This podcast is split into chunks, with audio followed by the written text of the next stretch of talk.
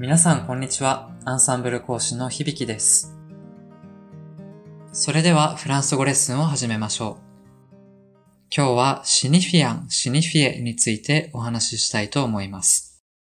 有名なパン屋さんの名前にもなっているので耳にしたことがある人もいるかもしれません。フランス語の発音はシニフィアン、シニフィエ。いずれも高名な言語学者フェルディナンド・ソシュールがその理論の中で用いた用語でもあります。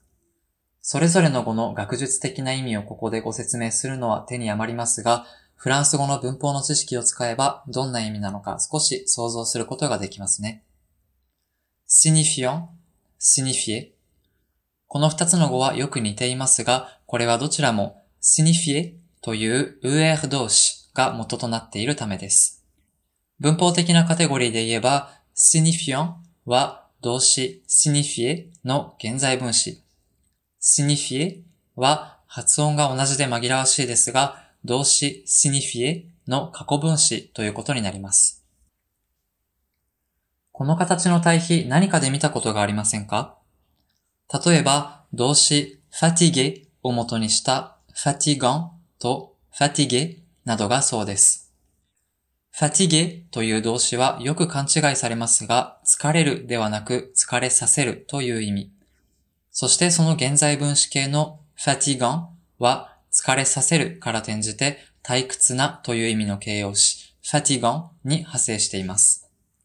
形容詞として辞書に載る形になると、現在分詞形では残っていた u の綴りがなくなるのも注目したいポイントですね。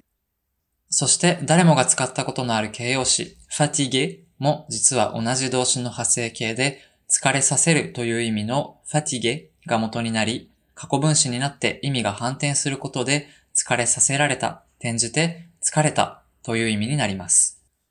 このようにごくシンプルに言ってしまえば、現在分詞には能動の、過去分詞には受動の意味があります。なので、先ほどの signifiant, signifier ですが、動詞 signifie は意味するという意味なので、その現在分詞形である signifiant は意味するものという意味。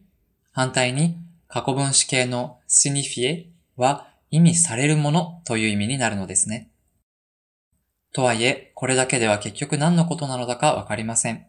もしこのソシュールの用語の意味が気になったら、ぜひご自身で調べてみてくださいね。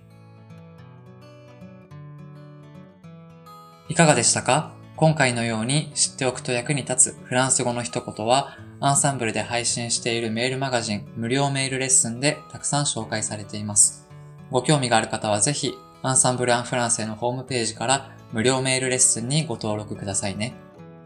それではまた、アビアント